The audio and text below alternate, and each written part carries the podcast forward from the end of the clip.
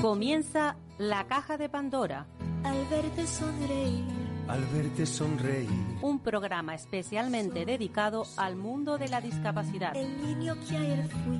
El niño que ayer fui. En Capital Radio La 10, cada semana hablamos de aquellas personas que por una causa u otra han llegado a ser dependientes. No, no vendrá y así sabrás lo bello que es. Lo presenta y dirige Paula Romero. Caen Caen mil lágrimas al mar. mil lágrimas al mar. Tú Tú no me verás llorar. no me verás llorar. Bueno, ya estamos aquí como, como cada semana. Esta es la, la última semana de esta temporada. Eh, el mes de agosto pues no tenemos programas, pero en septiembre volveremos. Pero eso no nos importa mucho. Lo importante es seguir hablando de discapacidad y, y sobre todo de qué se logra, qué se consigue, qué se bueno, pues que se crea para, para de alguna manera resolver el tema de la discapacidad. Hoy quiero hablar con Rafael Ferrer, que él pertenece a NECI, y una empresa que pionera aquí en, en España, que bueno, que tiene muchos proyectos y entre ellos mm, ahora mismo tienen algo relacionado con la estimulación cognitiva. Buenos días, Rafael. Hola, Buenos días. Rafael, Sí, ¿me oyes? ¿me oyes? Te escuchaba un poco mal, pero ahora parece que he recuperado la voz. Vale, bueno. ¿me oyes bien Yo decía que, que Sí. NECI tiene un proyecto nuevo que es el, eh, Sí. esos ejercicios de estimulación cognitiva para personas con discapacidad cuando tienen algún problema, o sea, cuando el nivel cognitivo, digamos, le, le falla, le ha bajado. Sí, eso es. Es una nueva línea que hemos lanzado hace poco. Más bien ha sido una acción social, porque no, no, es, no es con un ánimo económico. Y sí, estamos teniendo muy buenos resultados y muchas familias que se han descargado y estamos, estamos muy contentos. Si quieres, entramos en detalles. Quiero, eso es lo que quiero, quiero entrar en detalles, quiero quién puede acceder, cómo se puede acceder, para qué sirve, eh, bueno, todo esto, ¿no? Sí. Que el oyente que esté ahí pendiente de saber qué es lo que hay, pues por lo menos que se vaya con la información necesaria. Qué bien. Sí, pues mira, eh, es una es una página web que hemos lanzado hace muy poquito. Se llama ejerciciosparamayores.com y simplemente entrando ahí van a tener acceso a muchísimos recursos desarrollados por personas expertas en Alzheimer y logopedas orientados para la tercera edad. Entonces, ¿por qué lanzamos esto? Esto fue porque eh, durante el confinamiento nos dimos cuenta de que muchos de nuestros clientes, los cuales son personas mayores, pues eh, como estaban con, con el confinamiento, pues no podían salir y no pueden ir a las asociaciones de Alzheimer o las residencias para hacer sus ejercicios de estimulación cognitiva. Entonces pensamos en crear un primer cuadernillo muy sencillo para que pudieran hacer los ejercicios en casa. Para nuestra sorpresa tuvimos mucho éxito, hubo mucha gente que se descargó y la gente muy agradecida. Entonces pues desarrollamos más y más contenido y durante todo esto durante todo este año nos hemos dado cuenta de que hemos creado una de las mayores bibliotecas de recursos gratuitos de ejercicios para personas mayores, porque la gente pues parece que está muy agradecida, ¿no? Y hay más de 15.000 personas que han descargado ya. Entonces hemos decidido hacerlo público, de poder aportar más valor y ayudar a, a más familias, y eso simplemente entrando en ejerciciosparamayores.com, pues pueden descargar todos los ejercicios. Entonces tenemos ejercicios de, de todo tipo, algunos relacionados para temas de orientación, para temas de atención, para funciones ejecutivas, temas de lenguaje, de memoria, habilidades visoespaciales, cognición social. Entonces, hay ejercicios de todo tipo y en general son bastante, bastante divertidos. Y por una parte está en versión digital, que simplemente lo pueden ver en digital, se lo pueden imprimir en su casa, con una impresora en casa, pues a hacer los ejercicios impresos. Y en el peor de los casos, si no tiene impresora, pues también tenemos una versión física que se puede enviar a su domicilio y así también los pueden realizar.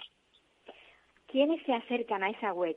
¿Suelen ser eh, eh, domicilios particulares o también acceden a ella pues residencias de mayores para poder de alguna manera orientar? Porque ya el, el problema de la pandemia ha sido que las residencias de mayores han estado pues vamos a ser suaves, un poquito olvidadas, pero realmente mm, con este tipo de, de estimulación ¿tú crees que hubiera cambiado un poco la vida de esas personas eh, a nivel de, de residencia? Bueno, yo creo que todo lo que sean actividades para ayudar a la tercera edad siempre son bienvenidas, ¿no? Y nunca son suficientes. Y si estos, estos cuadernillos son tan útiles para familias, pues a veces si vives con tus padres o de vez en cuando lo vas a ver el fin de semana, pues pueden ser muy, muy interesantes para hacerlo a nivel propio, ¿no? Dentro de la familia, pero también están orientados, están orientados para profesionales sociosanitarios y cuidadores de las personas mayores o dependientes. Entonces, como profesor, como profesional sociosanitario, si dentro de tu, de tu de, tus recursos también tienes estos recursos de equipo, pues creo que también pueden ser muy interesantes pues para, para eso, ¿no? para tener más variedad de ejercicios, pues estimular la mente de distintas formas. Sí, e, es importante que se diga que, que esto es totalmente gratuito, porque a lo mejor habrá gente que, eh, o sea, hay que hacer hincapié en ello, en que es, es gratuito, ¿no? Eso es, no pedimos absolutamente nada a cambio, simplemente es eh, entre en la web y ahí se pueden solicitar de forma gratuita y para que lo entiendan por qué hacemos esto o, por qué es gratuito, porque esto realmente no es, no es nuestro negocio, esto es una acción social. Mm, en donde nosotros tenemos el negocio es que como trabajamos con personas mayores con inicio de Alzheimer, algún tipo de deterioro, o también con personas que viven solas, ofrecemos también unos localizadores GPS como donde socorro. Por si una persona se puede, se puede perder o si se siente sola en casa, y ahí, ahí ya sí, pues ese dispositivo tiene un coste. Pero esta parte de la estimulación cognitiva es totalmente gratuita, no hacemos ningún interés económico y es por ayudar. Y de hecho, que te digo, ya hay más de 15.000 personas que se han descargado y tenemos un montón de mensajes de agradecimiento. Neki, aparte de esto, tiene otras, otros proyectos. O sea, Neki, Neki comenzó con qué? Pues Neki realmente empezó con sector de los niños pequeños. De hecho, Neki viene de Near Kids, cerca de los niños. Eh, y empezamos ofreciendo un primer reloj GPS para niños, pero muchos, muchos padres nos decían, es súper interesante, pero mira, el otro día mi padre se perdió y estuvimos cinco horas con la policía, menudo estrés hasta que lo encontramos, no veas, qué susto de muerte, ¿no? Entonces, como vimos que era algo bastante habitual, eh, pues decidimos crear un reloj con un diseño más serio. Y eh, ahí empezó a funcionar muy bien porque nos dimos cuenta de que realmente hay muchas situaciones en las que tenemos un familiar con algún tipo de demencia, como dices Alzheimer, y que suele ser propensa a desorientarse o perderse. Y también hay muchos casos en los que nuestro familiar pues vive solo pero quiere mantener su autonomía y estar tranquilo de que si ocurre algo, pues que nos podremos enterar. Entonces nos enfocamos al 100% en ese ámbito y nos dimos cuenta de que no todo el mundo quería un reloj GPS como de socorro, no le gustaba ese formato. Y entonces empezamos a crear distintos formatos como colgantes, cinturones, bastones y un montón de accesorios para que se adapten a su día a día y que no les estigmatice y que nadie tenga por qué saber que es un localizador. Entonces de esta forma pues lo aceptan mejor y, y también les ayuda más a no sentirse de alguna forma viejos. Bueno, pues eso es importante que se sepa. Yo espero que Neki eh, siga inventando cosas, creando nuevos proyectos, sobre todo para las personas que eso, que lo necesitan.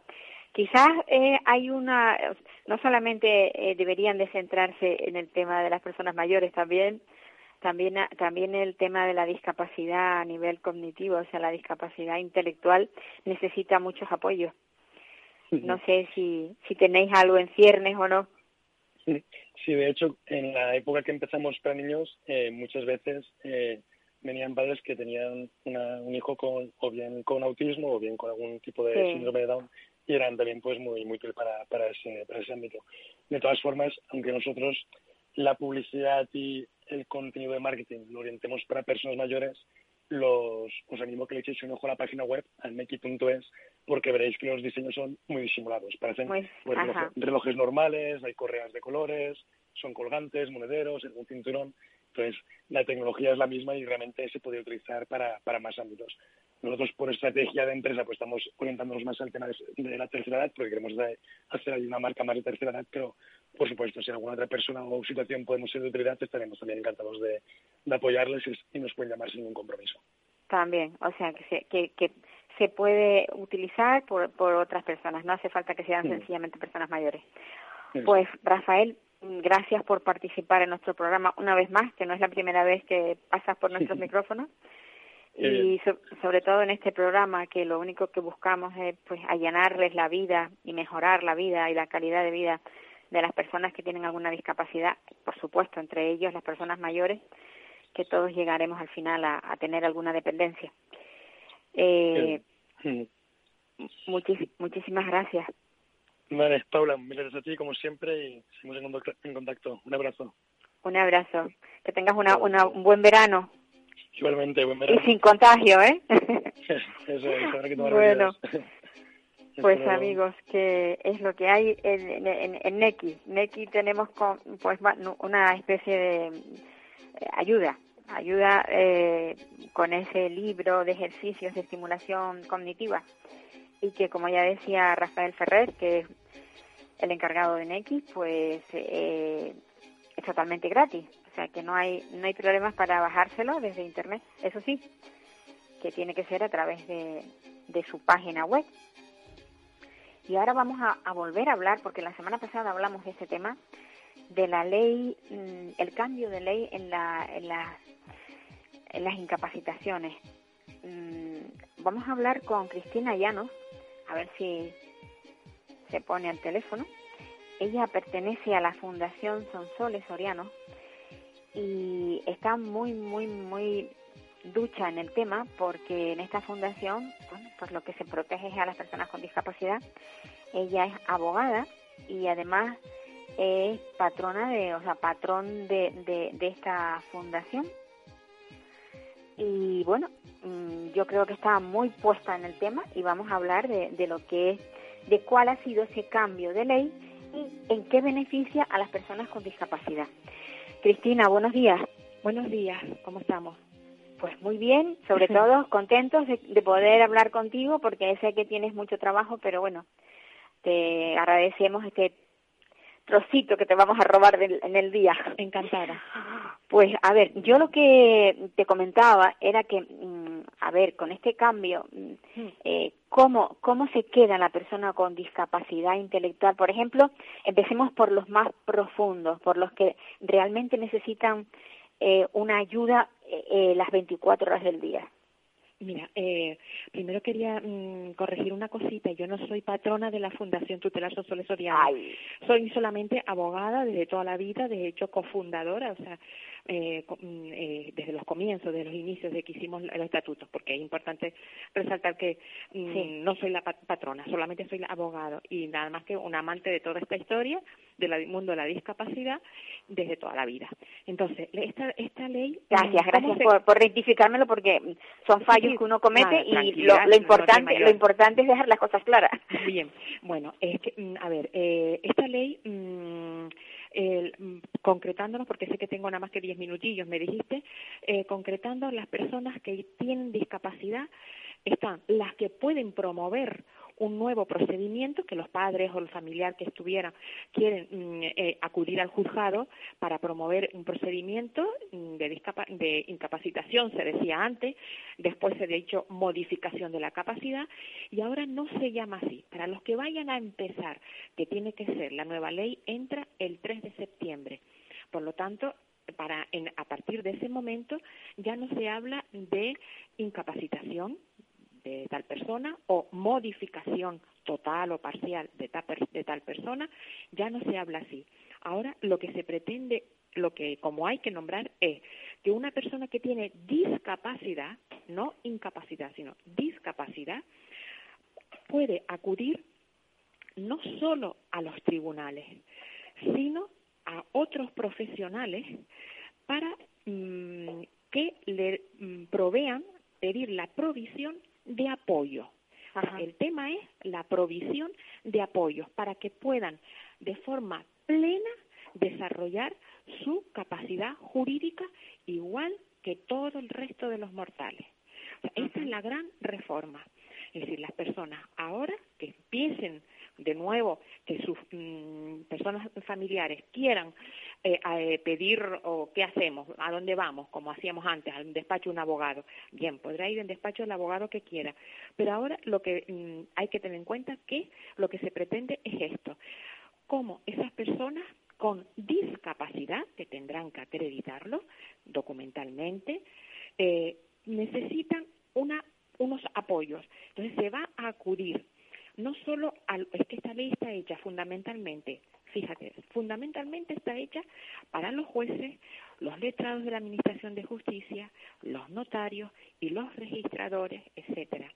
Mm, esto lo han conseguido el mundo asociativo de las fundaciones, los autogestores eh, que llevan todo este mundo de la discapacidad han conseguido que ya en España, a partir del 3 de septiembre, pues se desarrolle plenamente aquella convención de Nueva York del, del 2006. Entonces, esto es lo que se pretende a partir del 3 de septiembre.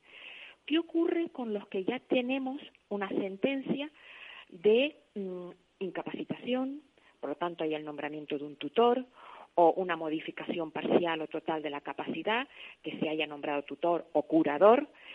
Esos términos que, ¿Qué, diferencia hay entre curador y tutor? Bueno, hasta ahora, hasta ahora, porque ahora ya es diferente todo esto, ¿eh? Hasta ahora, espera, porque me están llamando, quito aquí, pum, pum. A ver, hasta ahora, eh, el tutor, mmm, una palabra que es horrible, sustituir, lo cual se ha quitado de ahora, o sea, no se puede hablar nunca más de sustituir al discapaz. Pero el tutor, hasta ahora, era quien apoyaba o sustituía plenamente al discapaz o al incapaz, como se decía antes tanto en el ámbito personal, tomas de decisiones de trabajo, de casarse, mm, cualquier tema personal, de irse de viaje o una compra o lo que fuera, como del tema patrimonial. O sea, el tutor sustituye, palabra nefasta, al incapaz tanto en el ámbito personal como en el ámbito patrimonial, las pensiones, las cuentas corrientes, etcétera. El curador, hasta ahora, solo era el ámbito patrimonial. Sea, que era, tenía ese discapaz, tenía la capacidad mermada parcialmente, no totalmente, y por lo tanto tenía un cierto, mm, podía discernir en temas personales, no en temas patrimoniales. No sabía lo que es una cuenta corriente, mm, eh, no sabe lo que es ser un fiador o ser una balista. Entonces, pues ante esa dificultad, el curador le mm, sustituía, le apoyaba. Ahora ya eso no es así. Ya, ya de últimamente eh, se iba restringiendo bastante la, la, la tutela y ahora a partir del 3 de septiembre la tutela no existe. La tutela solamente se deja para los menores de edad que, que, todavía estando bajo la patria potestad, pues se le nombra eh, tutor por un tipo de emancipación, etcétera. O sea, la tutela para los menores. Para los mm, discapaces ya se habla de curatela. Ahora bien, la curatela no va a ser de entrada lo que va a necesitar ese discapaz, porque la ley se preocupa muchísimo de resaltar al guardador de hecho. ¿Quién es el guardador de hecho? La persona, el familiar o el centro o la, normalmente son los padres o el hermano que lleva toda la vida con esa persona que tiene una discapacidad y que no necesita sino que su vida continúe así. No necesita judicializar al discapaz que tenga que ir al juzgado y montar todo un procedimiento. O sea, la ley lo que pretende es evitar ir al juzgado. Entonces, solamente se iría a los juzgados para situaciones concretas, que hereden, eh, que mm, reciba una donación. Entonces, cualquier tema personal o patrimonial que puede resolver el que está cuidando, el cuidador, ese guardador de hecho, que lo está cuidando y que necesita pues una autorización, entonces acudiríamos al juzgado, pero ya no por una jurisdicción contenciosa, que era el juicio verbal que antes hacíamos hasta ahora, sino la jurisdicción voluntaria, donde no hay un opositor, donde no hay alguien que vaya en contra de nosotros. Y entonces insisto, la tutela desaparece y el curador, el curador será nombrado cuando tenga que de una manera excepcional, excepcional representar a ese discapaz. Y por eso se habla de la curatela, se solicita una curatela eh, de representación o representativa para unos apoyos concretos que necesite ese discapaz. ¿Me he explicado? Pues sí, muy bien. Es decir, Eh, ahora una- fíjate, sí, hay- ¿qué ocurre hay- con los padres que tenemos a los niños ya con sentencia? Pues nos quedamos quietos. Nos quedamos quietos, porque la gran problemática la tienen los jueces. A los jueces, se les, a todas las jurisdicciones en España, se le da un periodo de tres años para que revisen todas las incapacidades que han hecho o todas las modificaciones de capacidad. Ajá. Tienen un, una- un plazo de tres años.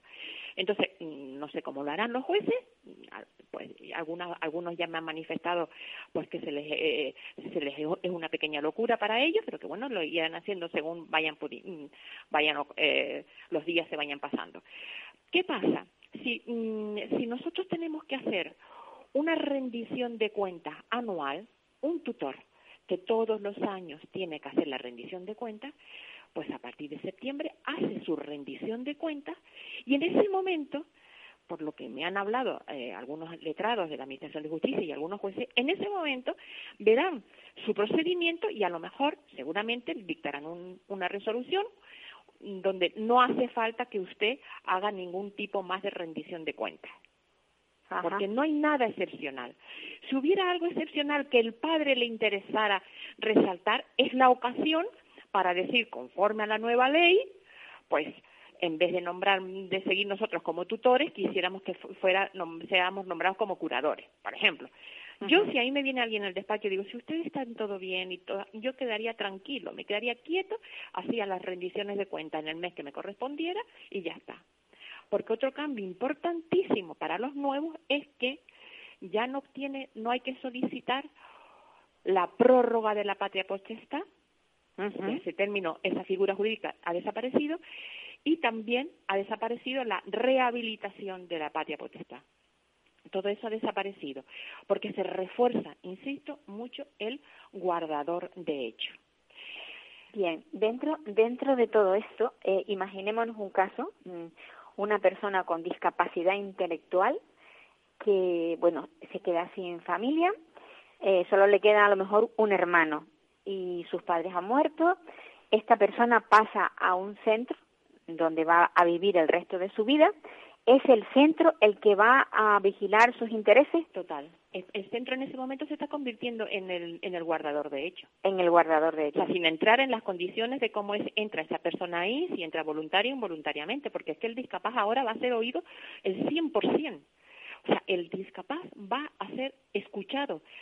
Siempre que les quiera hablar delante de la Administración de Justicia, delante del juez, delante del notario, que puede pedir hasta una auto tutela o autoprotección, él puede acudir ahí. O sea, el discapaz ahora tiene la, la necesidad de ser de expresar y de ser oído.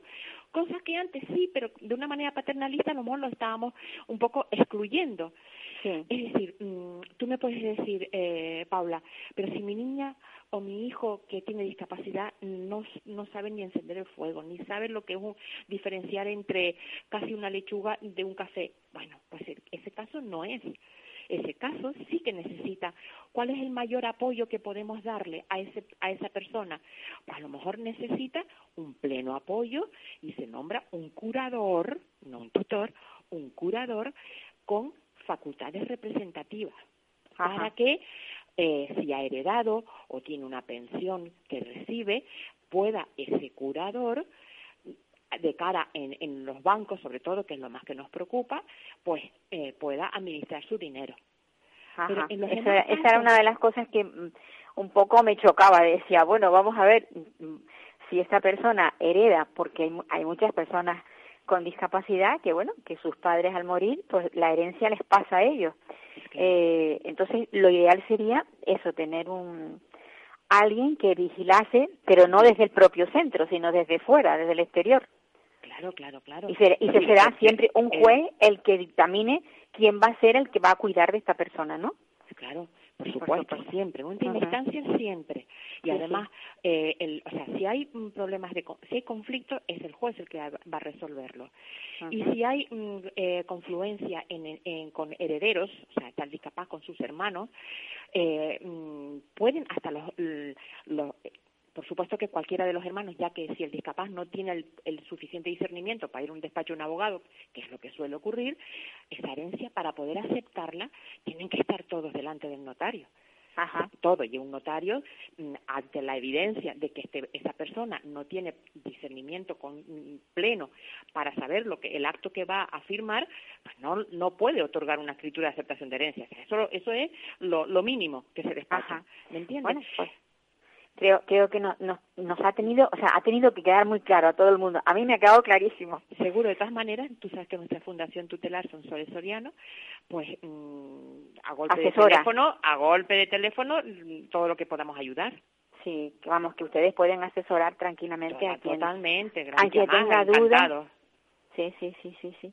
Bueno pues Cristina muchísimas gracias quedó más o, menos, más o menos claro. Fíjate que ahora es una ley tan novedosa que tenemos que ver cómo se va desarrollando a lo largo de todo el año y, de la, y del año que viene sí, porque igual puede surgir alguna modificación según vayan viendo cómo se va. Claro, sobre todo por parte de Fiscalía. claro. La Fiscalía mm, tendrá, eh, tendrá que ver esto, los jueces.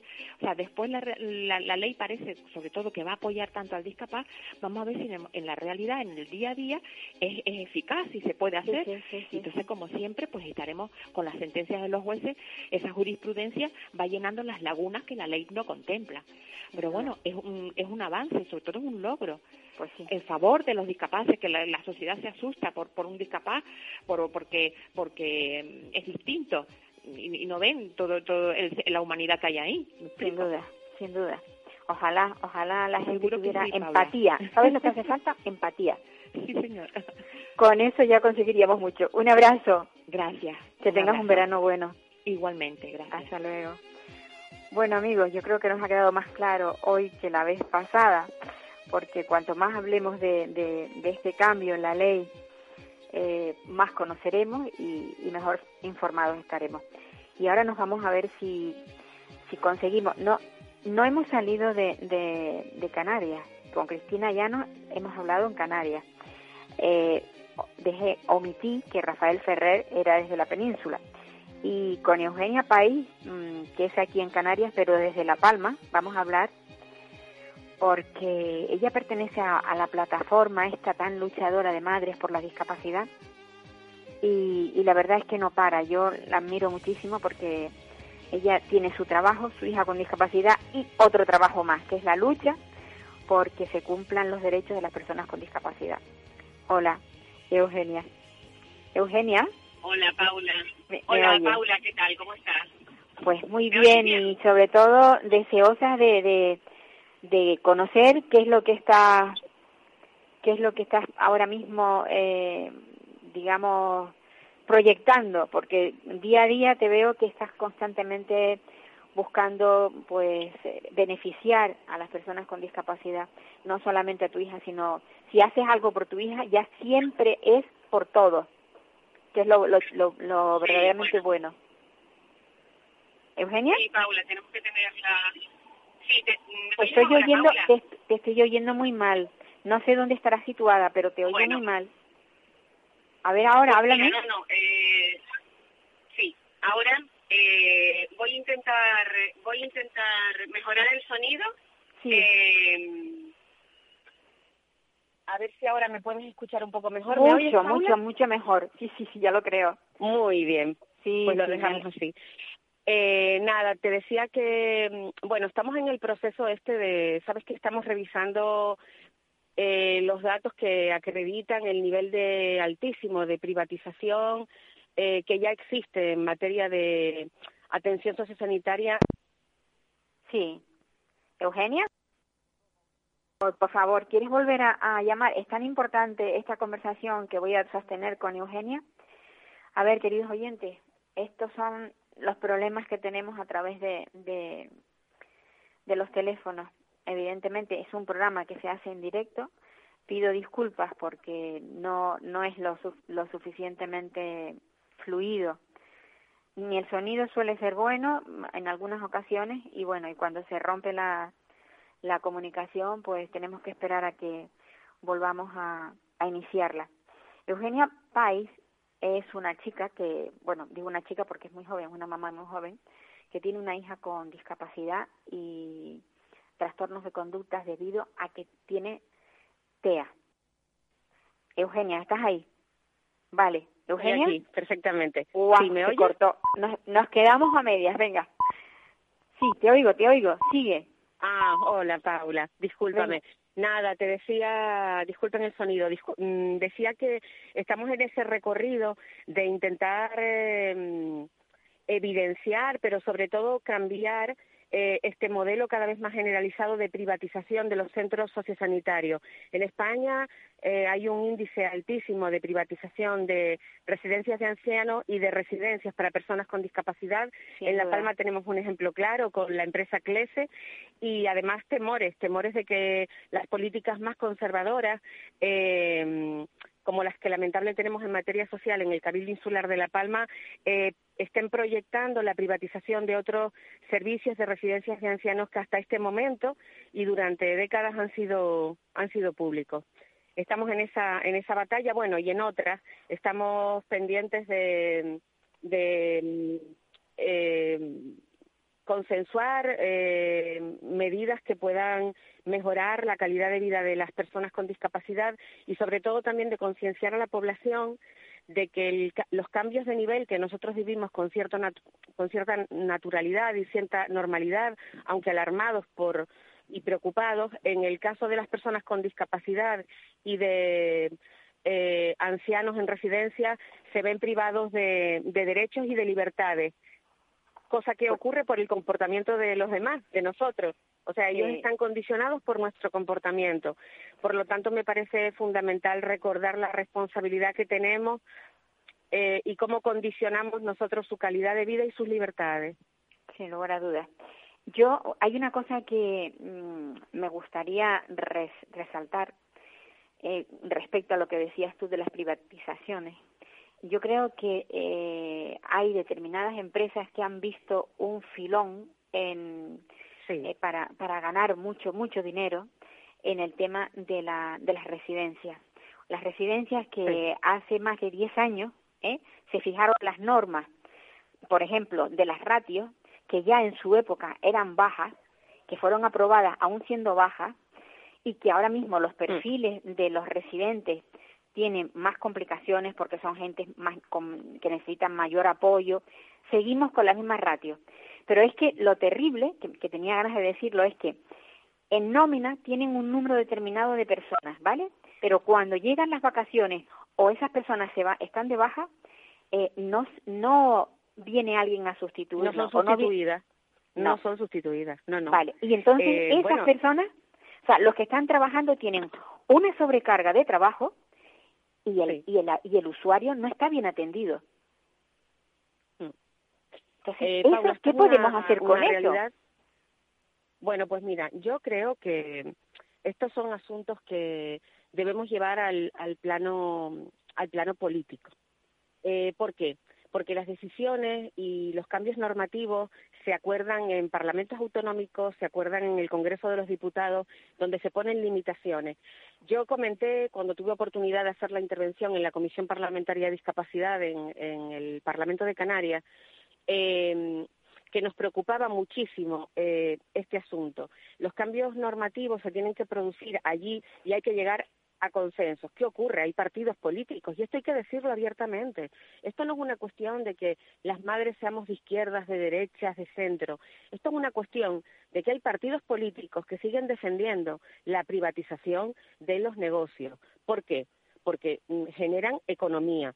Economía generan, pero no generan calidad asistencial porque si el contrato que yo suscribo con una empresa privada no obliga a la empresa privada a tener determinadas, mm, por ejemplo, a cubrir esas sustituciones o no la obliga a determinados parámetros de sociabilización en la calle y les permite tomar al libre albedrío decisiones con respecto a lo que le va a suponer a ella un ahorro económico, yo no estoy haciendo bien mi trabajo como representante público. Entonces, yo digo, las madres y los padres de personas con discapacidad, los familiares directos o indirectos y cualquier persona que sea sensible a nuestros problemas, tiene que mirar con lupa qué política sociosanitaria tienen los partidos políticos. Porque a lo mejor nos vamos a encontrar con que hay que familias que, eh, bueno, yo puedo ser, defender una economía liberal en cuanto a eh, negocio, en cuanto a salvaguardar los derechos de los autónomos y todo esto. Pero es que tenemos que mirar con lupa que eso no vaya a perjudicar el modelo sociosanitario. Por eso las familias y por eso las asociaciones y por eso las madres y por eso nuestra plataforma tiene que trabajar en conocer eh, qué modelo están defendiendo nuestros políticos y qué decisiones están tomando nuestros políticos en los parlamentos y en, en, el Congreso de los Diputados, e incluso la proyección que esto pueda tener a nivel de Comisión Europea, porque si nosotros no vigilamos, esto se nos va a ir de las manos. De hecho, Paula, voy a decirles algo, esto ya se nos ha ido de las manos. En Canarias es altísimo el porcentaje de eh, residencias de ancianos y de personas con discapacidad privatizadas y en España es muchísimo mayor. Y si nos ponemos a mirar el color político de quien mantiene las privatizaciones o de quien las defiende, nos asombraríamos. Entonces yo no digo quién, yo invito a que conozcan. Y Manuel Rico, eh, que ha hecho un trabajo de investigación que le tenemos que agradecer todas las personas en el ámbito de la discapacidad, este periodista y el, director de Infolibre, eh, tenemos que agradecerle que haya, haya hecho este libro que yo invito a acercarse a la población en general a los datos para que conozcan cómo empresas como la de Florentino Pérez, que yo lo he mencionado en varias ocasiones, eh, y otros similares, grandes empresarios mm, que funcionan con parámetros económicos estrictamente fríos y pragmáticos, están adueñándose de esa parcela que ellos ven como pura economía de atención sociosanitaria a nuestros chicos. Sí, pero y además hay algo, hay algo que la, gente debe saber, que está pagado con dinero nuestro, con dinero público. Con dinero público. Porque realmente ellos reciben del gobierno, las plazas esas las paga el gobierno, porque aunque sea privado, en esos centros hay un número privado muy, muy pequeño y el resto de plazas son plazas que el propio gobierno paga, o los cabildos, aquí por ejemplo en Canarias, paga el cabildo, o sea, está pagándose con dinero público, pero ese dinero no se está Mira, cada plaza de residencia, sí, cada plaza de residencia en La Palma, por ejemplo, cuesta unos cuatro mil y pico euros mensuales. Aquí también, aquí también. Entonces, ese dinero, ese dinero lo paga el cabildo. ¿A quién se lo está pagando el cabildo? ¿A, una empresa privada? A Clese. Sí, se lo paga a Clese. Entonces, ¿qué hace Clese? Clese, pues por ejemplo, cuando se va un trabajador CLESE está sacando rentabilidad de esa cuota. CLESE calcula, no es que se lo tenga que decir al cabildo. Esto no, esto no la decisión no la toma un psicólogo de CLESE, esto lo toman economistas, eh, eh, administrativos, mm, gente experta en rentabilidad económica dentro de CLESE, que CLESE no es sino una filial de una multinacional que trabaja privatizando residencias. Exacto. Sí, sí, las compras. Y esta es la realidad, Paula. Y nuestros hijos son usuarios de esta residencia. Exacto. Y cuando nosotros nos quejamos porque hay cosas que no funcionan, como está ocurriendo ahora mismo en La Palma. Mira, ahora mismo en Triana, en La Palma, hay escasez de personal. Tenemos hasta dos cuidadoras en turnos, cuidando a veces a 20, entre 13 y 24 chicos. Dos cuidadoras con perfiles conductuales de hiperactividad, de autolesión, de heteroagresión, y que cuál es la solución medicarlos medicarlos, o atarlos o intentar exacto exacto. No será que la solución está en potenciar una mayor un mayor nivel de contratación en que el cabildo esté más vigilante a la situación que se produce. Y además tenemos una fosa séptica emanando malos olores en zona de cocina, lavandería y enfermería. ¿Qué hace CLESE? Clese, como no es el propietario del servicio y lo que busca rentabilidad económica, en lugar de hacer lo que cualquier propietario haría, que es limpiar la fosa séptica para que comience a llenarse y dar garantías sociosanitarias suficientes e higiénico-sanitarias para sus trabajadores, ¿qué hace? Elimina el olor de forma que yo no lo perciba durante dos o tres días que voy al centro, los trabajadores no pueden hablar porque tienen un alto nivel de temporalidad y pueden ser despedidos en cualquier momento o no renovados de su contrato. Y eh, mientras tanto se soportan malos olores, pero no se arregla el, el problema de raíz. ¿Quién hace eso? Alguien que es propietario en su casa, alguien que duerme allí, alguien a quien le duele. Dicho de otra manera, alguien que tiene acciones. Efectivamente. se siente como un, eh, bueno, como una especie de, si lo lleváramos al mundo de los, de los, de los animales, eh, de un vampiro. Yo eh, hago la atención, eh, gano dinero, pero no invierto.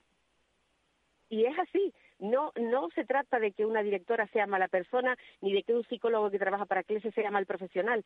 Se trata de que por encima de ello hay eh, un imperativo de ganar dinero. Y si no resulta rentable, yo no, ellos no cuidarían nuestros hijos. Por supuesto.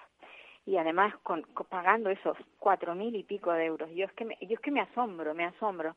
Con ese dinero una familia completa podría vivir maravillosamente. Imagínate tú, sí. por cada uno de esos chicos que además ni siquiera tienen la atención. Eh, por ejemplo, las salidas. ¿Qué salidas hacen? Pocas y ahora con la pandemia, pues sí, a fuerza de insistir y de todo esto, también me hace mucho gracia porque, eh, eh, por ejemplo, aquí en La Palma nos ha ocurrido, que yo no lo he visto que haya ocurrido en otras islas, que el, la consejera del Cabildo saca una nota diciendo con nivel 3 mantenemos, nosotros mantenemos eh, eh, que los chicos sigan saliendo y tal. Pero mire usted, es que usted no es que las mantenga usted, es que ella está obligada por imperativo legal y por imperativo eh, decretado por el Gobierno de Canarias administrativo a cumplir la orden, la orden que buscó Madres por la Discapacidad, que no la buscó ella, que la dio Madres por la Discapacidad, se la pidió al, Gobierno de Canarias a través de Sanidad y de, Derechos Sociales, con Noemí Santana y con Blas Trujillo, ambos consejeros. Y ella viene a, pero perdone, no es que usted le permiso a los chicos, no, no. Si nosotros ya sabemos que si por usted fuera, usted blindaba todas las residencias. Las empresas privadas facturarían más, pero la gente no saldría a la calle. Es que eso no se lo. Es que eh, yo noto que hay eh, cierta mm, em, manía de los políticos de hacernos creer que estamos antes del 78 que están eh, empeñados en hacernos sentir que nos están dando caridad. Mire usted, ustedes están ahí temporalmente, nos están, están gestionando lo público de forma temporal porque los ciudadanos les hemos dado una carta de confianza durante una legislatura que son cuatro años.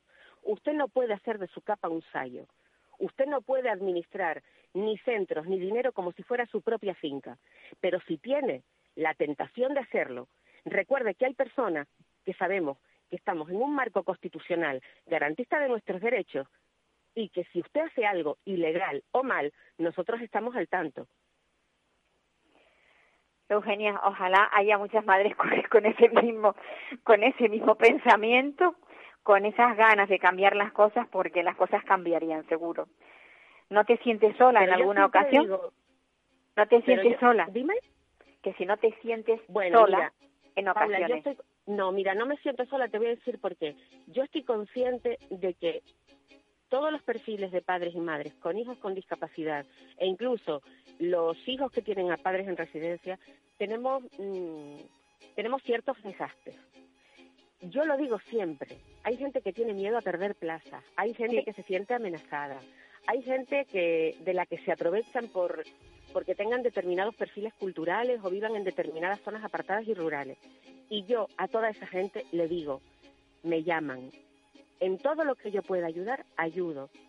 Yo no me puedo sentir sola. Yo creo que es que si no lo hacemos, mm, estamos eh, siendo cómplices de las cosas que se hacen mal en discapacidad. Sin duda, y todo el que sea cómplice hoy está metiéndole cadenas a sus hijos para mañana cuando no estemos. Exacto.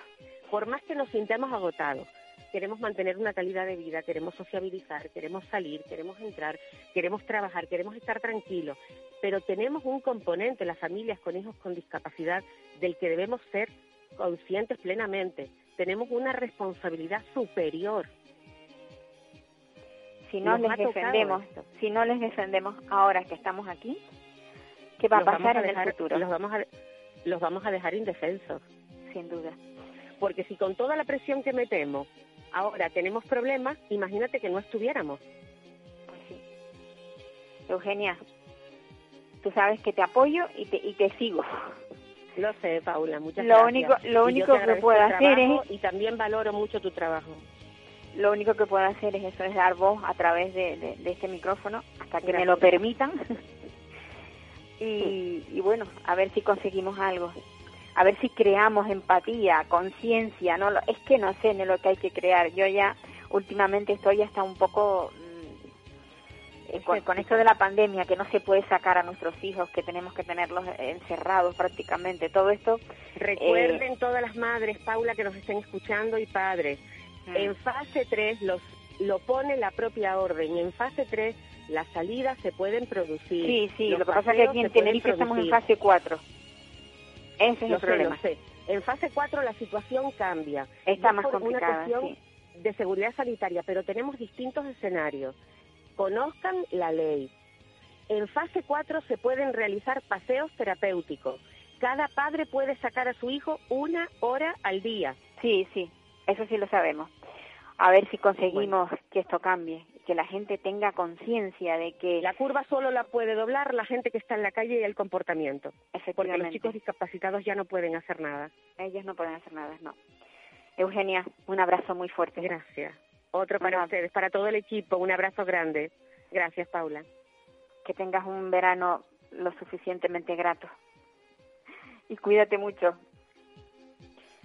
Bueno, pues Estamos muy, muy enfadados. En Canarias estamos muy enfadados. Ya a través de la voz de Eugenia Pais lo, se ha comprobado y se, y se y bueno, se palpa, yo diría que casi se palpa el enfado que hay porque las cosas no son como nosotros quisiéramos que fueran, como deberían de ser, no como quisiéramos que fueran, como deberían ser. Nos vamos ahora hasta el sur, también en Tenerife, para hablar con Eva Vos. Eva, Hola. Sí. Ok, hola, buenos días. Me encanta poder contactar contigo, Eva, porque también tú eres otra madre que se mueve muchísimo. Tú tienes un crío con, con autismo, ¿verdad? Tengo dos. Hay que, ¿Tienes dos? compartir. Tengo dos. Eh, tengo pues un autismo leve, ¿no? El de las películas, el que hace gracia, y tengo el autismo eh, con dificultad en casa, el que no hace gracia, el que se mira para otro lado, y el que tiene todos estos problemas que comentaba pues esta mujer de Madres por Discapacidad, Eugenia, que no tengo trato con ella, pero me encantaría, sin duda. Pues nada, lo único que tienes que hacer, yo te ahora mismo te paso su teléfono y contactas con ella, porque realmente Perfecto. Es, es una mujer que está, bueno, yo creo que está abanderando algo que es la lucha por el cambio, ¿vale? Sí, en el mundo de la discapacidad. dentro del mundo adulto también, que, que hace falta mucha mucha sí, sí, sí, sí, no, incluso en, en mayores, ya viste que ya está también hablando del tema de las residencias de mayores. Pues, a ver, eh, Eva. un tema de privatización que se, se extrapola también a donde manejo yo, que es la educación, o sea, la privatización de los servicios o de lo que son las necesidades educativas o necesidades especiales que se abarca todos los ámbitos. Está genial lo que, lo que ella estaba diciendo y un enfado con mucho motivo además. Sí, es que estamos muy enfadados. Yo creo que hay un porcentaje muy elevado de, de la población, sobre todo la que está ligada al mundo de la discapacidad, que estamos muy muy insatisfechos de lo que está pasando y, y yo creo que llegamos al grado de enfado, no de insatisfacción, sino de enfado. Eh, eh Eva, eh, tú, tú tenías un, o sea, tenéis un, eh, un proyecto entre manos pero esto no va a salir adelante o qué es lo que está pasando con el tema bueno, es un poco es un poco complicado, ¿vale? Porque nosotros estamos en la zona sur, ¿vale? Nuestra asociación Mi Lado Azul, Autismo Sur, nuestra presidenta eh, se disculpa, no pudo eh, intervenir ella y por eso intervengo yo. Eh, estamos llevando a cabo un campamento para eh, niños con autismo. Nos hubiera encantado incluso ampliarlo, pero la situación es la que es, las normas COVID, el primer año que lo hacemos, y, y claro, era eh, difícil. Ya de por sí el proyecto es difícil con los niños de la, de la asociación, pues extenderlo más todavía. Eh, es un proyecto súper bonito, Paula, de verdad. Y más en esta zona del sur, que es extremadamente castigada. Mm, aquí la mayoría de organizadores de campamentos no pueden abordar el, lo que sería la, la inclusión en sus campamentos de personas con discapacidad porque, y esto, vamos, lo sé yo y lo certifico, en lo que en un lado cuesta un niño con unas características, vamos a decir, normales, pues no sé, mm, cuesta 20 euros, los nuestros son 200. Y eso es inasumible. Entonces hay que poner soluciones, ahí yo también tiro también para la parte política, hay que poner soluciones a este tema, ¿no? De, de una ayudita cuando aparece la discapacidad, ¿no? Para que nadie se quede fuera de un servicio. Pero bueno, lo importante es que tenemos un campamento y lo hemos llevado durante todo el mes de julio, pero estamos aquí pendiente de algunas subvenciones y parece que no llegan a tiempo y la verdad es que peligra bastante el mes, el mes de agosto. Pero bueno, el mes de agosto, en el mes de agosto los niños no tienen clase, no tienen actividad, están pues pierden todo. Claro. Pierden todo porque pierden toda su rutina. Claro, claro. Y, obviamente en las casas aumenta el estrés, la ansiedad. Sí, ¿el proyecto dónde pensabais eh, realizarlo? Ya, ya se está realizando y lo que es este mes sí lo tenemos eh, garantizado hasta, hasta ahora, hasta a finales de esta semana, lo que peligra es agosto. Y estamos concretamente en Adeje, en, en Tijoco. Estamos utilizando uno de los pabellones que nos, nos dio el ayuntamiento y, y genial. Es un espacio súper grande donde los niños se lo pasan de miedo donde ojalá la gente pudiera entrar, porque es verdad que los niños pues, hacen ruido porque son niños, pero hay una paz, una tranquilidad en el ambiente que es muy, muy bonita, es una, una experiencia muy bonita. De ¿Qué, hecho, ¿qué eh, actividades tienen? Pues tenemos eh, actividades deportivas, ¿vale? Porque esto es muy importante. El Ayuntamiento de Adeje no solo colaboró con el tema de, del local, sino también en materiales de eh, deportivos, transporte nos puso. Entonces tenemos actividades deportivas, tenemos actividades acuáticas, tenemos actividades de psicomotricidad, tenemos actividades de logopedia, tenemos actividades eh, variadas para cada niño, no teniendo en cuenta su, su peculiaridad, porque cada niño es atendido de forma individual eh, y niños, oye.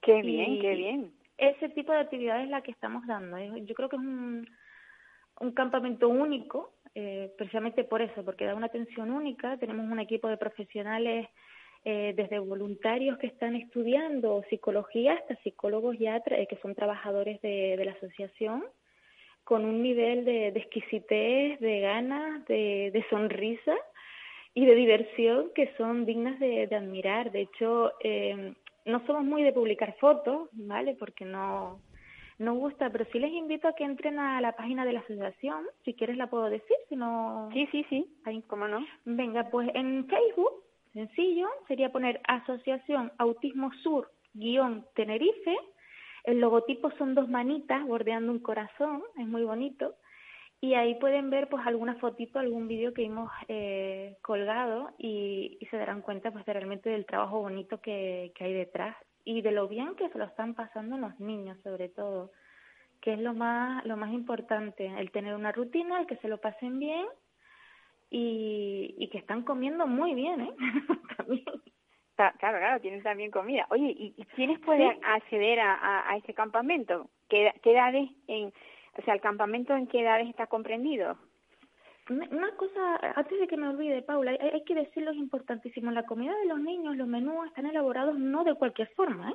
Que ¿Ah, están elaborados por, no, Pablo Pastor, Asire Canarias, Cocineros Solidarios, Rotary Club, Selfie Pizza, Budanao, Nestlé, Aqualia nos ha dado el agua, Casan Digital, este tipo de empresas han, eh, han estado con el tema del menú y de, los, de las necesidades de alimentación de, de los niños, que no es cualquiera, ¿eh? he dicho nivel. Ya lo creo, está muy bien, está muy bien. Ah, oh, pues mira, habéis trabajado mucho para lograr eh, todo esto. Eh, sí, la presidenta eh, se mueve a unos niveles increíbles y, y no es solo lo que ella se mueve, sino también el nivel de generosidad de la gente a la hora de trabajar y de contribuir con un proyecto de este tipo que yo creo que es lo más pues, admirable y lo más Eva, me, me dicen desde control que se que el tiempo se nos acaba. me alegro, me alegro muchísimo, me alegro. No, no pasa nada. En septiembre hablamos de cómo pasó todo esto, ¿vale? Ay, venga, a ver si lo conseguimos. a ver si lo logramos. Eva, un abrazo muy fuerte. una cosita si me dejas, Paula. Dentro de la página del, de Facebook, si alguien quiere colaborar para continuar con el, eh, con el campamento, tenemos una cuenta de donación, Bizum, etcétera, Ajá. y tiene toda la información. Vale, perfecto. Pues nada, que lo sepan los oyentes. Un abrazo, Eva. Pues Feliz verano. Amigos, eh, volveremos en septiembre porque agosto, pues nuestra radio también descansa. Así que les espero el, el próximo, pues creo que la segunda semana de septiembre cuando cuando nos toca empezar el programa. Un abrazo a todos y que la prudencia sea lo más importante ahora mismo en nuestras vidas.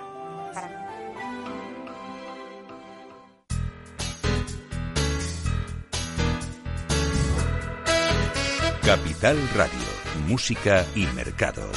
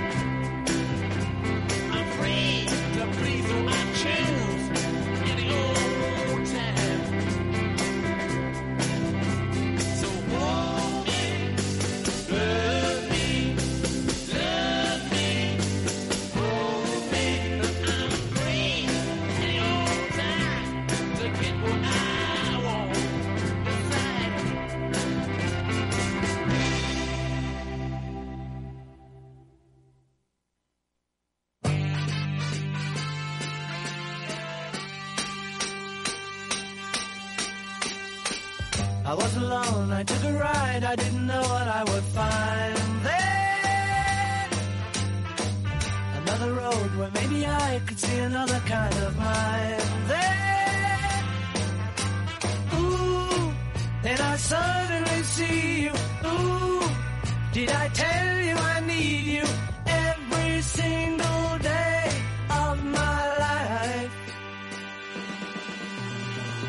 didn't run, you didn't lie, you knew I wanted just to hold you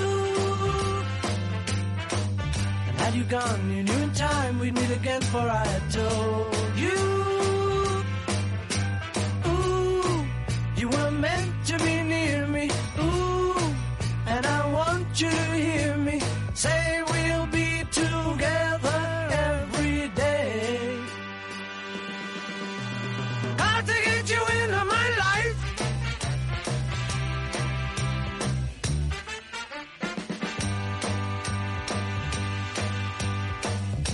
I do? What can I be? When I'm with you, I wanna stay there.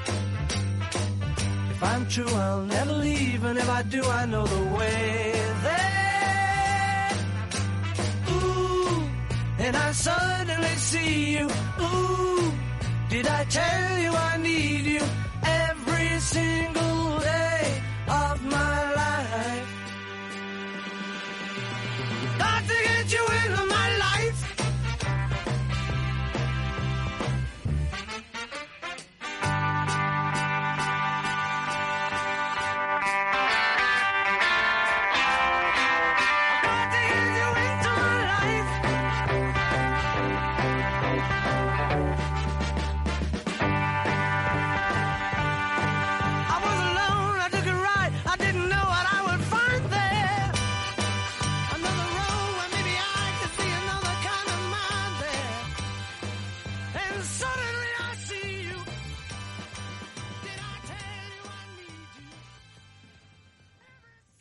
Capital Radio.